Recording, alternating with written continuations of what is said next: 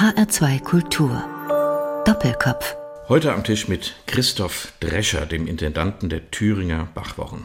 Eigentlich wäre Ihr Festival, Herr Drescher, am vergangenen Wochenende mit frühlingshaftem Schwung sozusagen gestartet. Sie waren jedoch der Erste, der aufgrund der Corona-Krise die Veranstaltung absagen musste. Viele sind seither gefolgt, zuletzt die Bayreuther Festspiele. Viele werden folgen bis weit in den Sommer, vielleicht auch bis in den Herbst hinein. Jeden Tag stirbt ein Festival an Corona, titelte die Tageszeitung Die Welt gerade in einem Artikel. Wir wollen, Herr Drescher, über Ihr Festival sprechen, aber zunächst muss die Aktualität schon sein. Wie hat sich das Ganze denn zugespitzt? Fast Tag für Tag. Im Januar war doch wohl noch keine Rede davon. Ach, eigentlich war noch nicht mal im Februar, noch nicht mal Anfang März die Rede davon. Das war tatsächlich eine Zuspitzung. Da sprechen Sie es eigentlich schon richtig an. Es ging natürlich mit den Nachrichten, haben wir immer mal darüber nachgedacht, was kann das eigentlich bedeuten für uns? Werden wir Konsequenzen haben? Und es hat sich eigentlich, abgesagt haben wir am 11. März, äh, wirklich binnen drei Tagen sehr konkretisiert, weil uns als erstes die Kamea Dance Company aus Israel absagen musste, die natürlich einfach feststellen musste, wir kommen aus dem Land nicht mehr raus. Israel hat ja zuerst die Grenzen dicht gemacht. Am nächsten Tag meldeten sich die italienischen Künstler, die sagten, wir sind jetzt übrigens in der Red Zone, wir wissen nicht, wie es weitergeht. Und ähm, so war es ein wenig eigentlich so ein Dominoeffekt. Also es war wirklich so, wir sahen, wie der Kalender immer dünner wurde. Dann kam am nächsten Tag die Einschränkung Veranstaltungen ab 1000, naja, vielleicht mit Sondergenehmigung ab 500.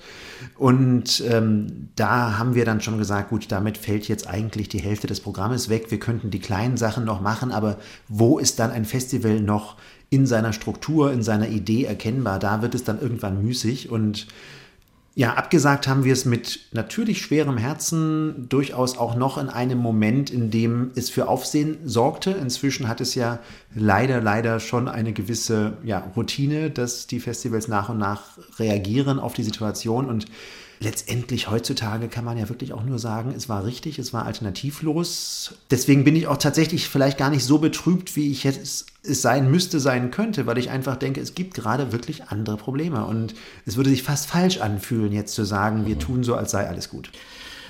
Wir nehmen dieses Gespräch in Ihrem Büro auf. Ihr Büro ist auf der Krämerbrücke in Erfurt, ein Hotspot der Touristen. Heute ist alles menschenleer.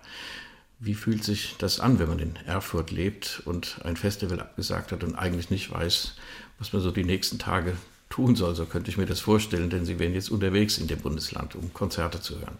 Natürlich, also die ganze Stadt äh, ist geisterhaft. Hier auf der Kremer Brücke sind wir sonst immer wechselhaft begeistert oder genervt von den ganzen Reisegruppen, können die Stadtführungen eigentlich schon mitsprechen, hören die Straßenmusiker? Und wenn ich jetzt hier aus dem Fenster schaue, es ist menschenleer, die Läden haben zu, die Touristinformation hat zu. Und ich bin wahrscheinlich mit zwei, drei anderen der Einzige, der hier auf der Brücke in dieser schönen Architektur sich überhaupt noch bewegt. Und ähm, das ist schon sehr, sehr merkwürdig.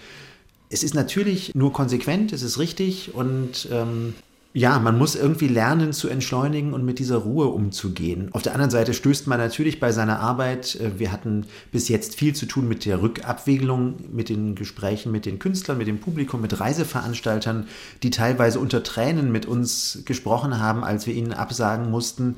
Man hat immer trotzdem irgendwie so dieses Gefühl, ist das irgendwie eigentlich alles richtig, was man tut? Sowohl nach hinten gewandt, wann war die Absage, war das genau der richtige Moment, aber auch in die Zukunft richtet. Natürlich geht der Blick voraus, natürlich denken wir über Planungen nach und wer weiß, ob wir im Herbst, ob wir im nächsten Frühjahr überhaupt Konzerte machen können. Das ist schon etwas belastend.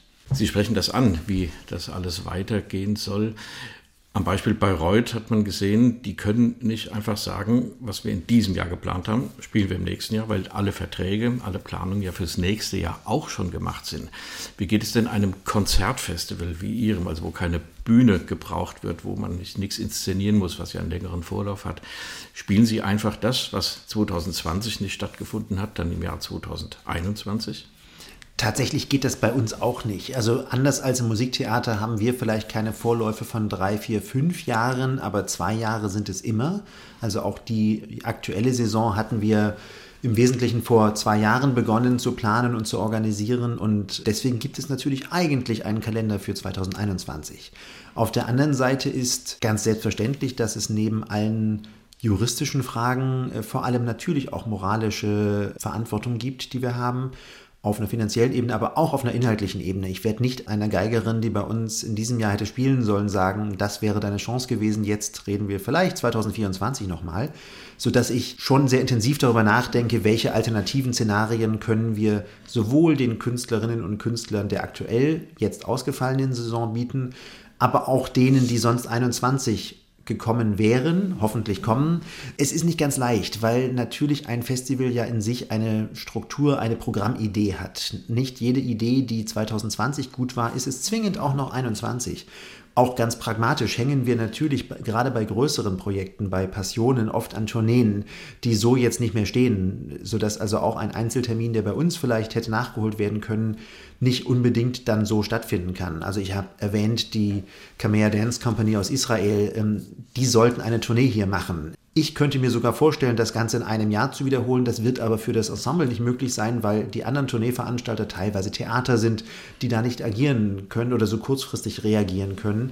Das heißt, das ist gerade so ein wenig Tetris spielen und ähm, überlegen, wie kann man dem Festival im nächsten Jahr eine Twitter-Lösung aus 20 und 21 zumuten, sodass man trotzdem ein Festivalgesicht hat, aber eben auch dieser besonderen Situation Rechnung trägt. Das wird man im Kalender erkennen können. Die Auswirkungen auf den gesamten Musikbetrieb, die werden erheblich sein. Das wollen wir nachher besprechen mhm. in diesem Gespräch, Herr Drescher. Man könnte ja nun auch sagen, wenn Sie ein Thema ansprechen, die Bachwochen Thüringen haben ein Thema und das heißt Bach. Da passt doch das, was Sie 2020 geplant haben, auch 2021 rein mit ein bisschen dramaturgischem Geschick. Was hätten Sie denn in diesem Jahr als Projekt, ja, als inhaltlichen Fokus gebracht, was eben dann im nächsten Jahr nicht mehr so funktionieren kann? Natürlich haben wir es mit Bach sicherlich leichter als manche andere, das äh, gebe ich unumwunden zu. Und 20 war tatsächlich auch insofern eine leichtere Saison als andere, weil wir uns kein Jahrestag bezogenes Thema gegeben haben. Also 2019 etwa hatten wir den Schwerpunkt Bauhaus und äh, haben Bach und mathematische Dinge und ähnliches betrachtet.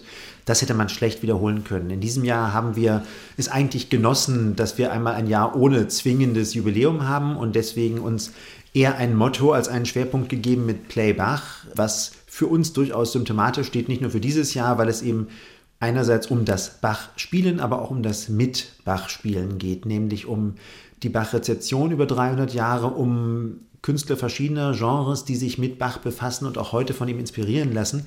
Das kann man sicherlich ähm, in großen Teilen auch in den nächsten Jahren nachholen. Aber es gibt auch für 21 schon eine thematische Überlegung, zu der dann nicht zwingend alles passt. Und da wird man sicherlich hier und da schauen müssen, wie man reagieren kann und wie man auch teilweise Eigenproduktionen, die in diesem Jahr stattgefunden hätten, etwa eine Virtual Reality Rekonstruktion der Weimarer Schlosskapelle der Himmelsburg, wie man die vielleicht irgendwie trotzdem später in diesem Jahr oder sonst eben anders irgendwie schlüssig einbinden kann.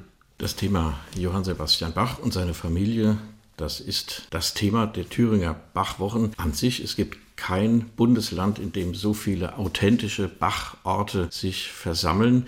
Christoph Drescher, Sie leiten seit 2005 diese Thüringer Bachwochen in künstlerischer Hinsicht.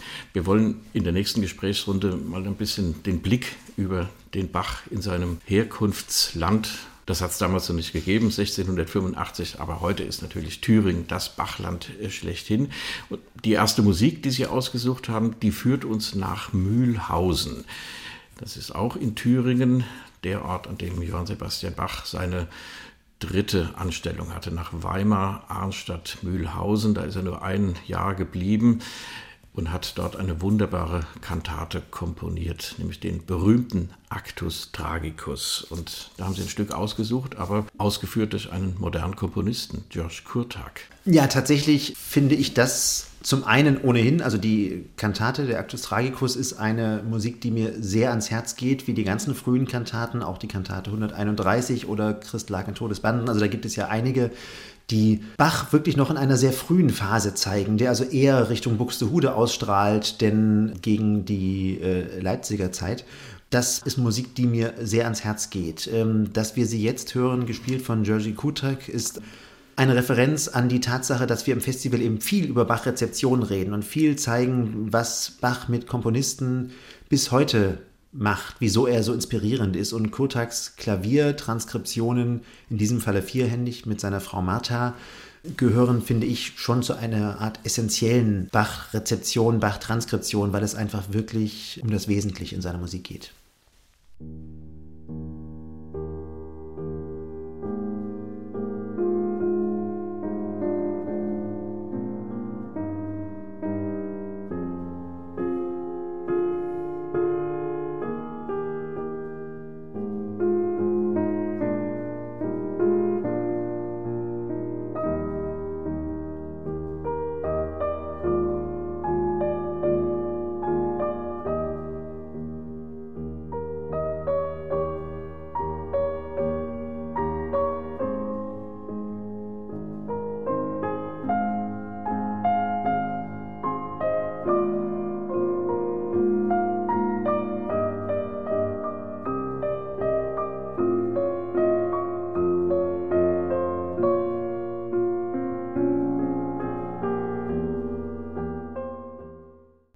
Sinfonia aus der Kantate Bachwerkeverzeichnis 106, auch bekannt als Actus Tragicus aus Johann Sebastian Bachs Mühlhausener Zeit und hier transkribiert auf Klavier von George und Martha Kurtak, die das auch gespielt haben.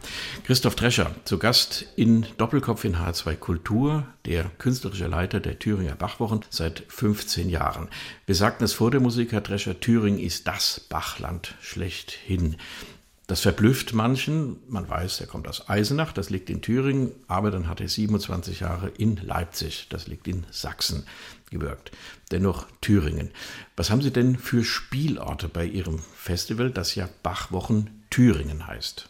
Ja, wir haben in Thüringen ja tatsächlich eine ganze Vielzahl historischer Bachorte und zunächst hatten wir mit dem Festival auch wirklich begonnen an den Orten, an denen Johann Sebastian Bach gelebt und gewirkt hat also in Eisenach geboren, in Ordorf aufgewachsen, dann die frühen Wirkungsstätten in Arnstadt, in Mühlhausen und in Weimar. Aber letztendlich haben wir das sukzessive erweitert, denn ich finde es ganz wichtig, dass man Johann Sebastian Bach nicht als UFO sieht, als solitär der irgendwann plötzlich da war, ähm, vielleicht sogar in Leipzig einfach vom Himmel gefallen ist, sondern einbetten kann in eine Geschichte. Und die Geschichte der Familie Bach ist ja doch wirklich eine, die sehr eindrucksvoll und unglaublich musikalisch ist und eben auch mit Thüringen verbunden.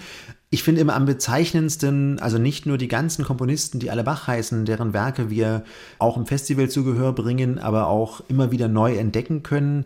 Sehr bezeichnend ist die Geschichte hier aus Erfurt. Auch auf der Kremer Brücke lebte, lebten Mitglieder der Familie Bach. Seine Eltern wurden ja in der Kaufmännerkirche, die hier ein paar Schritte entfernt ist, getraut. In Erfurt gab es so viele Stadtmusikanten, die Bach hießen, dass man einfach die Bache als Berufsbezeichnung verwendet hat. Und das sagt doch sehr viel über die Stärke der Bache in dieser Musikwelt Thüringen. Und davon zehren wir mit dem Festival eben bis heute. Es wurde ja viel gesprochen in dieser Krisensituation, appelliert an Leute, die Karten gekauft hatten für das Festival, nicht nur für ihr Festival, für die Thüringer Bachwochen, sondern insgesamt für den ganzen Kulturbetrieb. Leute, verlangt euer Geld nicht zurück. Die Künstler brauchen es, die Veranstalter brauchen es einfach, um zu überleben und kommt nächstes Jahr wieder. Wie haben Sie das erlebt, Herr Drescher? Natürlich haben wir auch appelliert an unser Publikum zu überlegen, ob sie auf ihre Ticket Preise verzichten können, die sie schon bezahlt haben oder äh, vielleicht zumindest auf einen Teil davon. Das spüren wir jetzt gerade tagtäglich, weil eben jetzt natürlich diese ganze Rückabwicklung läuft und die Menschen sich bei uns melden. Und ich finde es sehr schön festzustellen, generell erstmal, welche inhaltliche Wertschätzung man doch erfährt. Das ist eine der positiven Nebeneffekte so einer Absage, dass man mit Menschen ins Gespräch kommt und die teilweise inhaltlich argumentieren und sagen, gerade jetzt bräuchten wir Bachs Musik dringender denn je, aber eben auch, dass sie sagen, sie sind bereit, ihren Teil zu leisten. Das sind ganz unterschiedliche Situationen, auch unterschiedliche Möglichkeiten, die die Menschen haben. Wir erleben es jetzt oft, dass Leute sagen, ich habe acht Tickets gekauft und davon möchte ich sechs oder fünf oder vier erstattet haben, die anderen spende ich. Manche sagen, ich verzichte ganz, andere sagen, ich kann es nicht, weil ich vielleicht selbst Künstler bin oder Künstler in der Familie habe oder mein Restaurant geschlossen ist oder oder. Ähm, das verstehe ich natürlich auch. Also insofern ähm, werden wir am Ende, noch können wir es nicht absehen, vielleicht, wenn wir Glück haben, ein Viertel der Ticketeinnahmen oder so behalten können. Das wird uns dann tatsächlich helfen, um die Kosten, die wir in diesem Jahr natürlich schon gehabt haben und die auch jetzt in diesen Tagen noch anfallen, zumindest größtenteils schultern zu können und hoffentlich einfach halbwegs unbelastet in eine neue Saison gehen zu können. Wir sprechen über das Publikum der Thüringer Bachwochen. Wo kommen die Leute her? Die authentischen Spielstätten, das Bedürfnis vieler Menschen, Bach zu hören, gerade an den Spielstätten. Sie haben die Georgenkirche, also die Taufkirche Bachs genannt. Auch in Arnstadt, wo die Kirche noch vorhanden ist, in Mühlhausen, habe ich mal erlebt, da ist es immer ein bisschen kalt um diese Jahreszeit. Da geht man nicht so gerne in die Kirche Divi Blasii, wo Bach das Jahr verbracht hat. Sind die Bachwochen Thüringen auch so etwas wie ein Gegenstand der Tourismusförderung für dieses an sich ja sehr schöne Bundesland. Ja, auf jeden Fall. Also wir haben im Festival etwa zwei Drittel des Publikums Touristen, sowohl Reiseveranstalter als auch sehr viele Individualtouristen, die aus ganz Deutschland kommen, aus Holland, aus Belgien, auch aus den USA, aus Finnland, also tatsächlich von überall her. Ein Drittel sind Thüringer und mir ist eigentlich dieser Spagat auch wirklich wichtig, ähm, auch wenn er hier und da eine Herausforderung birgt. Also wir würden mit einem Festival rein für die Thüringer das Land heillos überfordern. Es ist ein sehr kleines Bundesland mit wenigen Einwohnern, die niemals 50 oder 60 Konzerte in drei Wochen frequentieren könnten. Dafür brauchen wir die Touristen und deswegen arbeiten wir auch sehr eng mit den Touristikern des Landes zusammen, versuchen einfach diese Geschichte der historischen Bachorte, auch dieser Musiklandschaft, die ja dann auch nicht nur an Bach, sondern auch an anderen Komponisten darum herum hingen, zu erzählen und damit Menschen hier nach Thüringen zu locken. Der besondere Charme ist ja, dass wir eben nicht nur über eine Stadt reden, sondern über ein ganzes Land. Aber die Orte sind alle so nah beieinander, dass man wirklich idealerweise als Festivalbesucher eine gute Möglichkeit hat zu sagen, ich wohne in Erfurt oder in Weimar und kann dann ganz leicht mit dem Auto oder auch mit dem Bus, den wir teilweise auch organisieren, über ein Wochenende fünf, sechs, sieben Spielorte und auch eben Bach-Lebensstätten erkunden. Und ähm, das nehmen Touristen sehr gern wahr.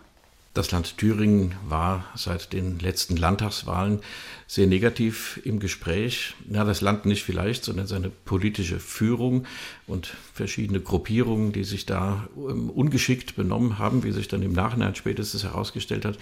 Gibt es mhm. politischen Rückhalt über die Parteigrenzen hinweg, so möchte ich es mal sagen, und haben Sie diese merkwürdige Situation, die sich da um die AfD und die Linken und alles, was dazwischen war, gerankt hat, diese vielen schlechten Argumente, die man da aus Thüringen gehört hat, hat das irgendeine Folge für Ihr Festival, für die Bachwochen Thüringen gehabt?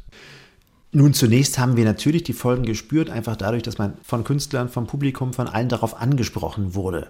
Es ist ja tatsächlich so, dass in diesem einen Monat, ähm, der uns inzwischen wieder arg weit weg erscheint, dank Corona, Thüringen so viel in den Medien war wie wahrscheinlich nie zuvor. Uns haben wirklich auch äh, teilweise Künstler aus Amerika angerufen, die dort irgendwie in den Medien davon gehört haben, was bei uns passiert ist.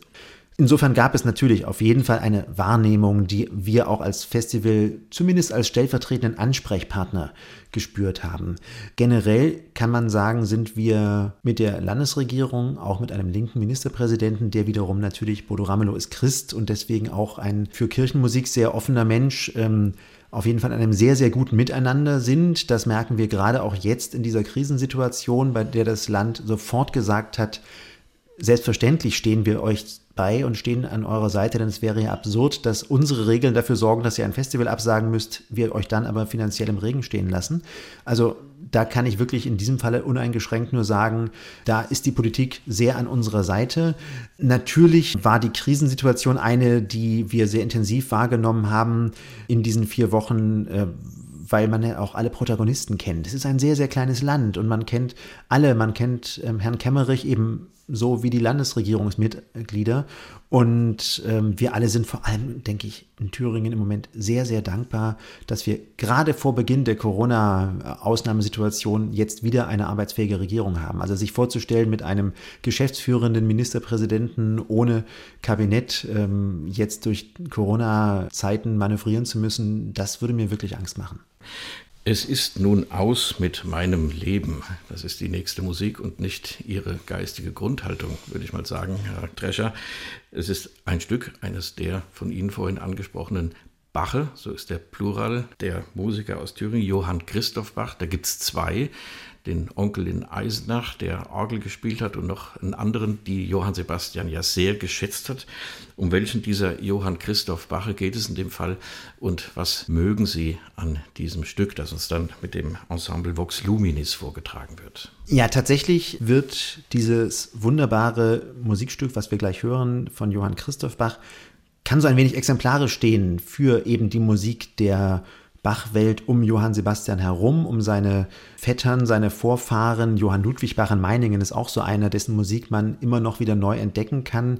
Wir haben vor ein paar Jahren, als wir mit dem Festival noch nicht so weit waren, immer noch registriert, dass man sagen konnte, bei einem Konzert, wo Johann Sebastian draufsteht, kommen einfach doppelt so viele Leute wie bei jedem anderen Komponisten und auch bei seiner Familie.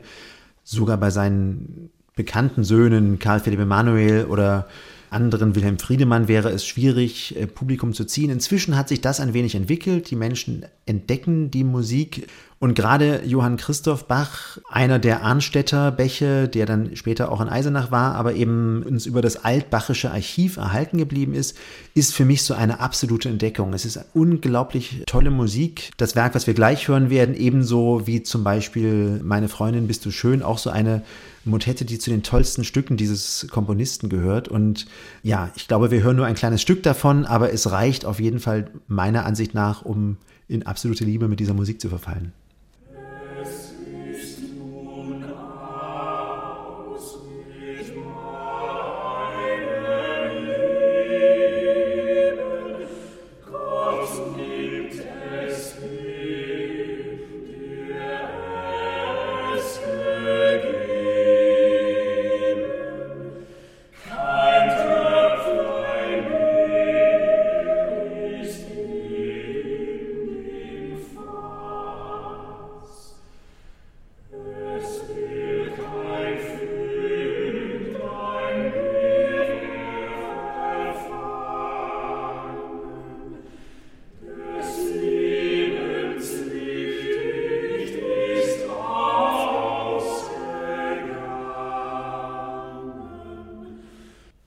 Ausschnitt aus der Aria. Es ist nun aus mit meinem Leben von Johann Christoph Bach, gesungen vom Ensemble Vox Luminis aus Belgien.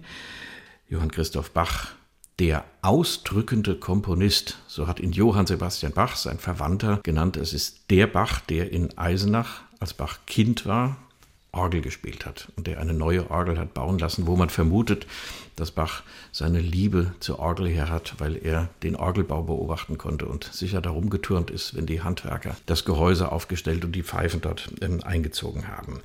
Christoph Drescher, der künstlerische Leiter der Thüringer Bachwochen, zu Gast in Doppelkopf in H2 Kultur.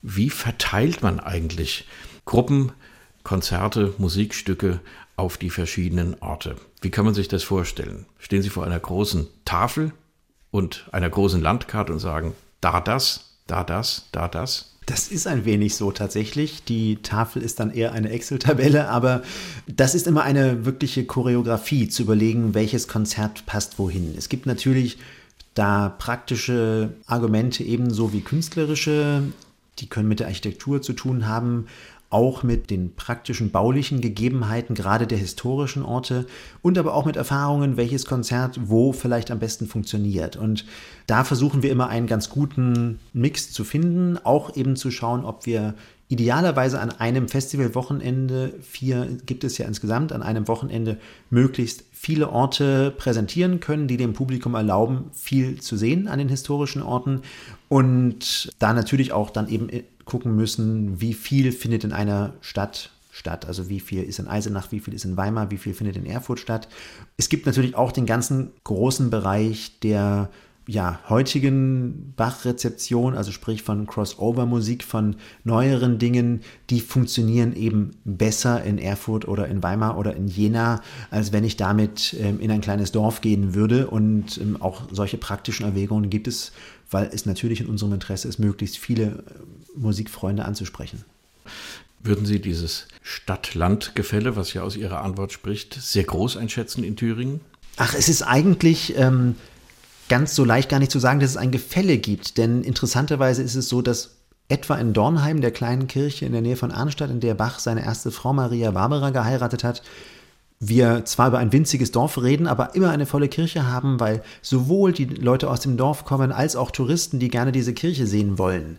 Und ähm, es gibt Orte, die haben es etwas schwerer, Publikum beizubringen, weil sie auch ein wenig eben nicht an der A4 und nicht an der Autobahn liegen und sicherlich ein Teil der Touristen uns etwa in Meiningen oder in Mühlhausen fehlt, weil man einfach weiter fahren muss, wenn man sein Standquartier in Weimar hat aber ähm, trotzdem nehmen das viele auf. Und wir können das ganz gut kompensieren, indem wir eben die richtigen Orte wählen und auch richtige Uhrzeiten und man gerade bei Konzertorten, zu denen man weiter fahren muss. Dieses Jahr hätten wir zum Beispiel auch Schulpforte, die alte Klosterkirche bespielt. Ähm, da legt man dann eben ein Nachmittagskonzert hin und keine Abendveranstaltung, sodass das Publikum dadurch auch leichter zum Reisen zu motivieren ist.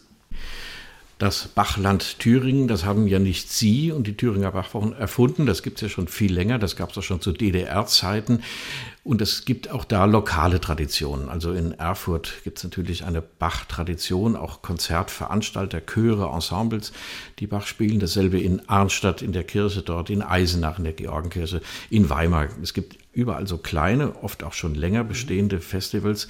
Wie schwierig ist das dann so ja, könnte man sagen, ein zentral gesteuertes Musikfest wie die Bachwochen Thüringen dort überzustülpen oder gelingt es Ihnen auch da mit den Veranstaltern und den Ideengebern, die es ja vor Ort gibt, da auch gut zusammenzuarbeiten?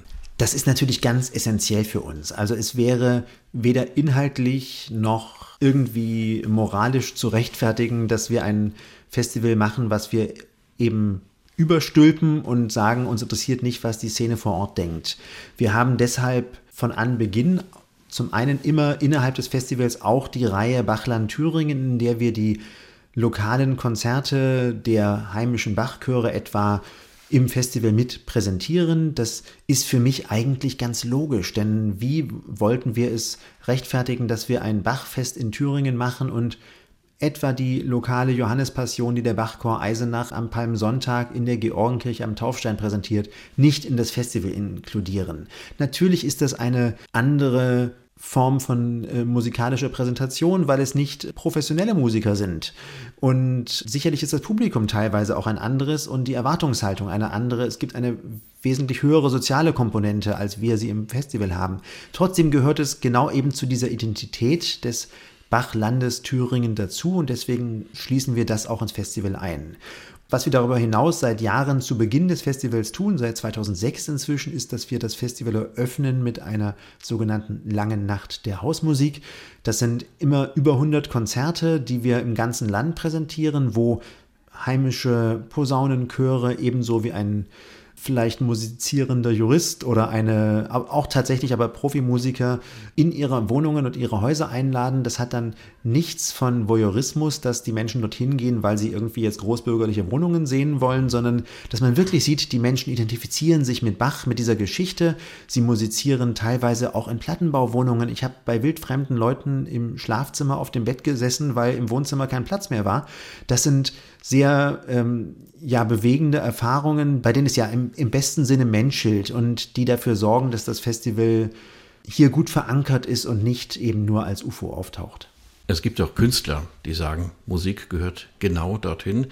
Zu dieser Zeit ist sie für dort auch komponiert worden. Auch bei Bachs Zuhause wurde musiziert. Das waren auch beengte Verhältnisse. Und selbst wenn man repräsentative Räume sieht, wie den Spiegelsaal in Köthen im benachbarten Bundesland Sachsen-Anhalt, wo es ja auch Bach-Aktivitäten gibt, dann merkt man erstmal, wie klein das alles gewesen ist und für wie, wie, wenig Platz diese ganze Musik konzipiert ist, die heute in riesen Konzertsälen erklingt. Ich erinnere mich an ein Eröffnungskonzert, da haben sie die sechs brandenburgischen Konzerte im Theater in Erfurt gemacht.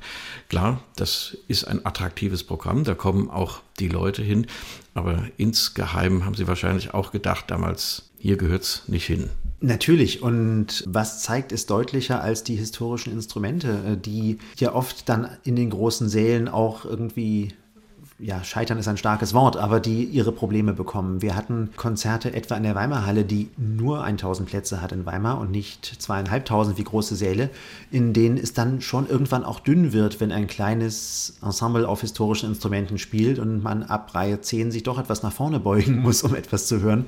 Das ist eine Herausforderung, mit der wir natürlich zu kämpfen haben.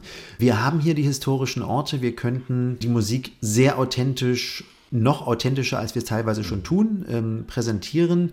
Es ist leider eben in den wenigsten Fällen zu finanzieren. Das ist ein Spagat, den wir immer wieder versuchen im Festival und bei dem wir gucken, wie authentisch ist es denn möglich. Aber mir ist natürlich vollkommen klar, wenn ich die brandenburgischen Konzerte, um die nur als Beispiel aufzugreifen, vor 100 oder 150 Menschen aufführe, dann muss ich entweder astronomische Eintrittspreise nehmen mhm. oder die Künstler unterirdisch schlecht bezahlen. Das ist eine Abwägung, die ich so weder treffen kann noch will. Und gerade hier in Thüringen haben wir auch wiederum beschränktere Möglichkeiten, was Eintrittspreise angeht. Wir werden eigentlich nie teurer als 50 oder 55 Euro in der Spitze, in der teuersten Kategorie. Das sorgt dafür, dass Publikum aus Frankfurt, Köln oder München sagt, da habe ich mein Hotel schon wieder raus, wenn ich bei euch in drei Konzerten war. Es ist mir aber wichtig, damit eben wirklich auch der Thüringer es sich leisten kann zu kommen. Ich möchte nicht, dass Menschen bei uns vor der Tür stehen bleiben und sagen, ich würde ja gerne, leider ist es mir zu teuer. Deswegen haben wir da ähm, relativ strikte Grenzen nach oben und die limitieren dann eben auch unsere Möglichkeiten nach unten auf die Künstler und ihre Bezahlung und was das in Zeiten der Corona-Krise miteinander zu tun hat, kommen wir in unserer letzten Gesprächsrunde zu sprechen, Christoph Drescher. Vorher machen wir wieder Musik. Ja, tatsächlich ist das noch einmal ein Höreindruck aus unserem diesjährigen Programm, beziehungsweise aus unserem theoretischen diesjährigen Programm. Das Attacker Quartet aus New York sollte bei uns sein Deutschlanddebüt feiern mit einem Stück, das mich sehr fasziniert. Ähm, die junge amerikanische Komponistin Caroline Shaw ist Anfang 30, ähm, hat vor ein paar Jahren bereits als jüngste den Pulitzerpreis für Komponisten gewonnen, als erste Frau im Übrigen auch, ist doppelte Grammy-Preisträgerin inzwischen und Caroline Shaw ist selbst Geigerin und Sängerin und schreibt ganz faszinierende neue Musik, die es, und das ist ja alles andere als selbstverständlich, schafft, ein Publikum zu finden, auch ein großes Publikum zu finden. Jetzt hat sie im letzten Jahr ein Streichquartett veröffentlicht, Orange heißt es, und aus dem werden wir jetzt einen Ausschnitt hören, der ja, neue Musik ist, faszinierende neue Musik ist, aber für das Publikum sicherlich auch erkennbar ein paar Bachtöne enthalten wird.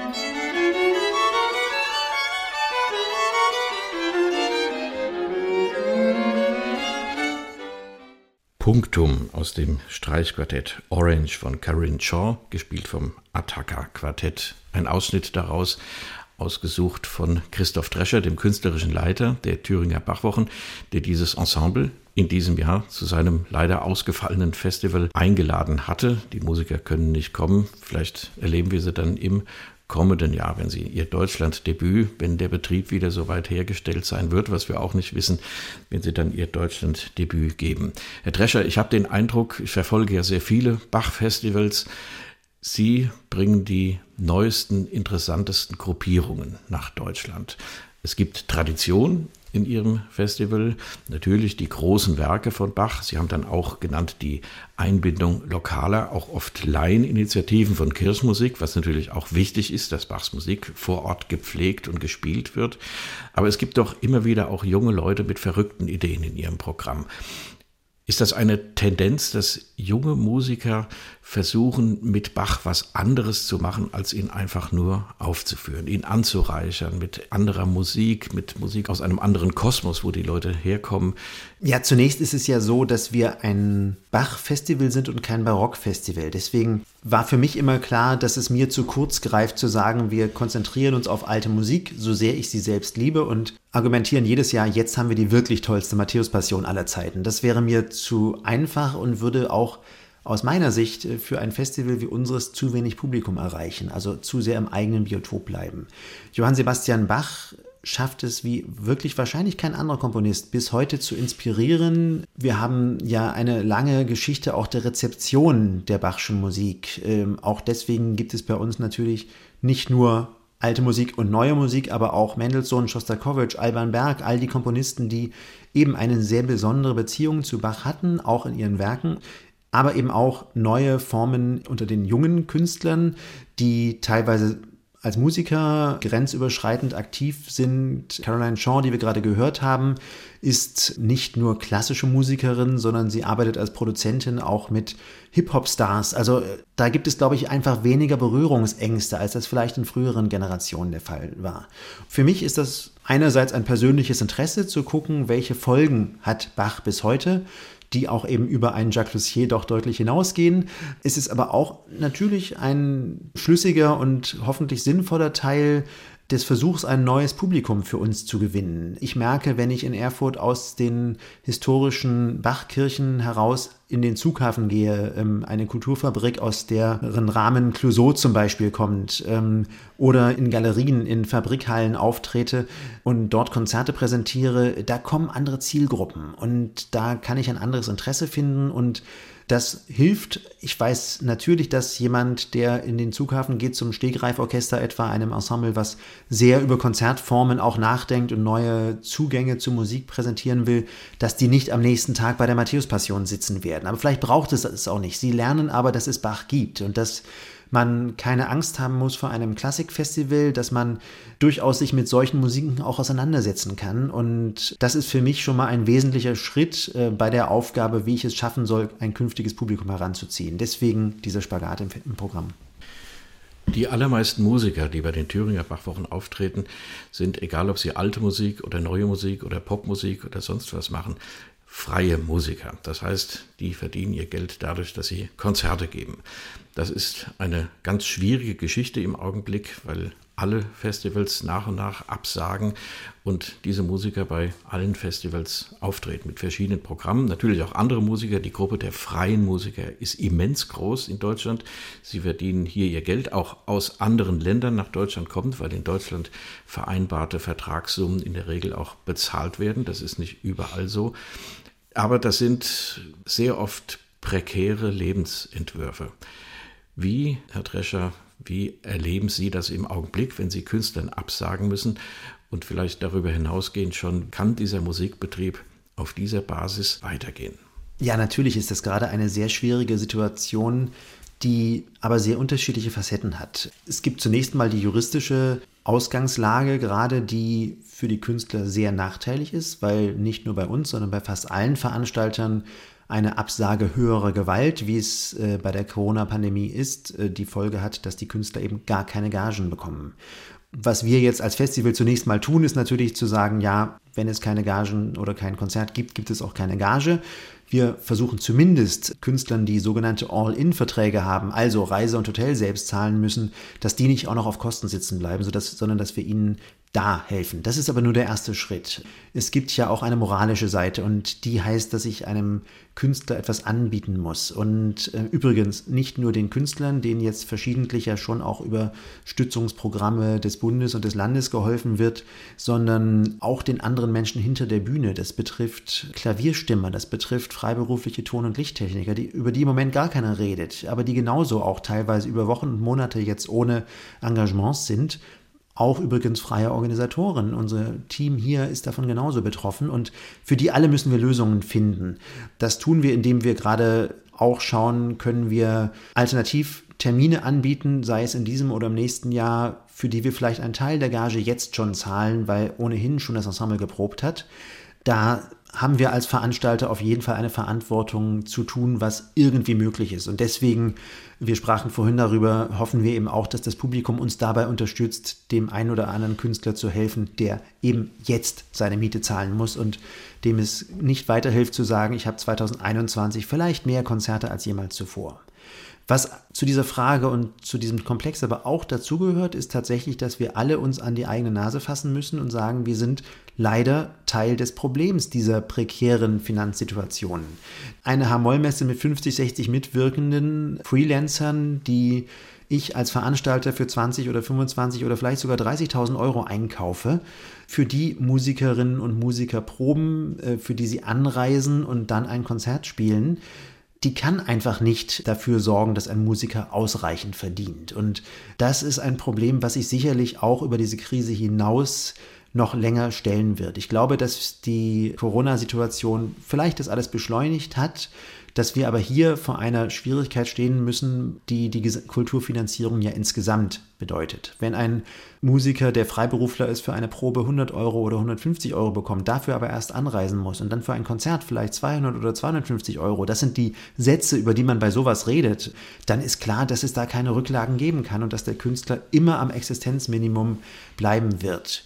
Um das zu ändern, müssten wir deutlich höhere Gagen zahlen, müssten Ensembles wirklich ein Angebot machen und das geht wahrscheinlich am Ende nur, wenn wir die Eintrittspreise tatsächlich signifikant erhöhen, was schade ist, weil damit der Zugang zur Kultur wiederum nicht mehr allen ermöglicht sein wird. Ähm, oder aber, wenn wir insgesamt das Angebot reduzieren und sagen, wir sind in Deutschland in ja wirklich ja toller Situation, dass wir so wahnsinnig viele Konzerte haben und dass es eigentlich immer eine Überversorgung gibt, dass wir da sicherlich irgendwie in den nächsten Jahren einen Verschlankungsprozess erleben müssen, der heißt, es gibt weniger Konzerte, aber die werden einfach besser bezahlt, sodass die Musikerinnen und Musiker dadurch auch wirklich eine faire Bezahlung erfahren.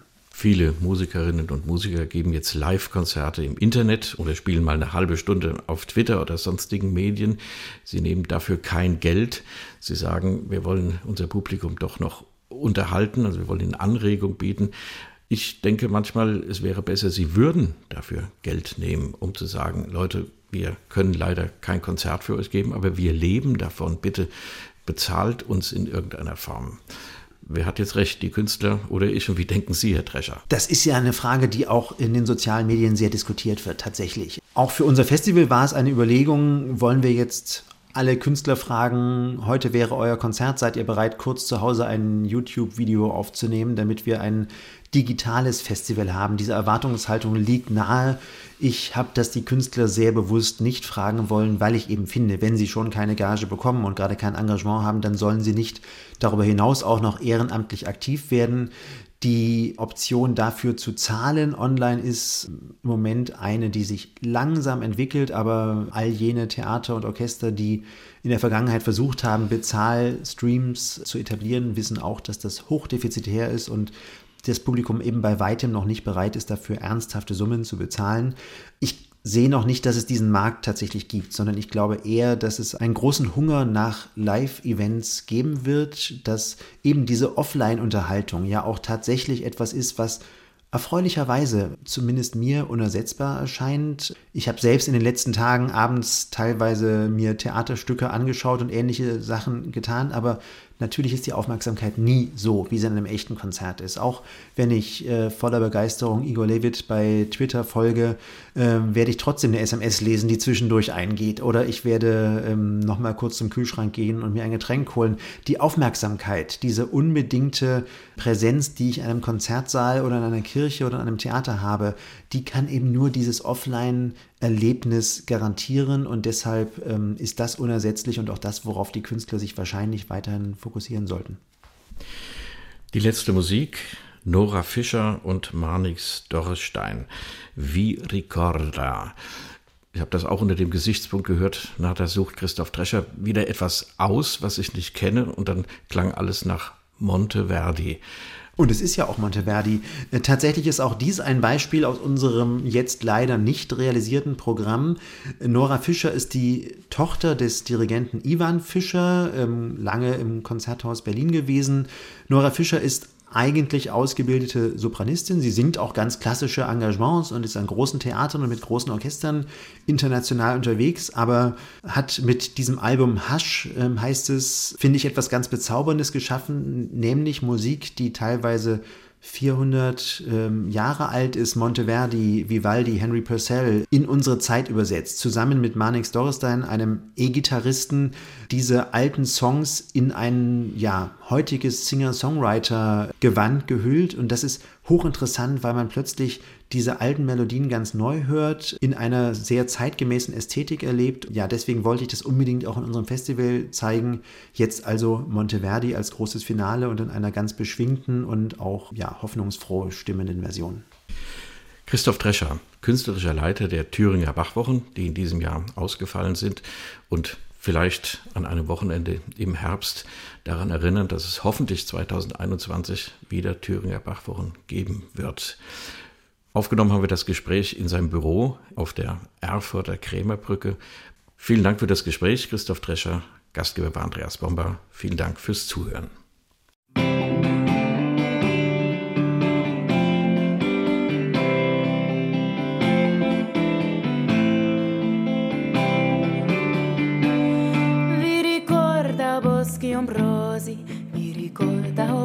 Ombrosi dei miei lunghi aspri tormenti, quando i sassi a miei lamenti rispondean fatti pietuosi.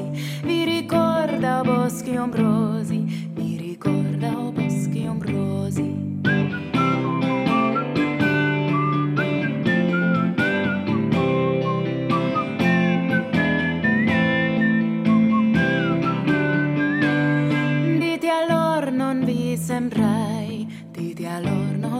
Sembrai più d'ogni altro sconsolato, or fortuna stil cangiato e da volto in festa Das war HR2 Kultur Doppelkopf. Aus urheberrechtlichen Gründen müssen wir Musiktitel in unserem Podcast-Angebot ausblenden. Weitere Sendungen, die Sie jederzeit hören können, finden Sie auf hr2.de.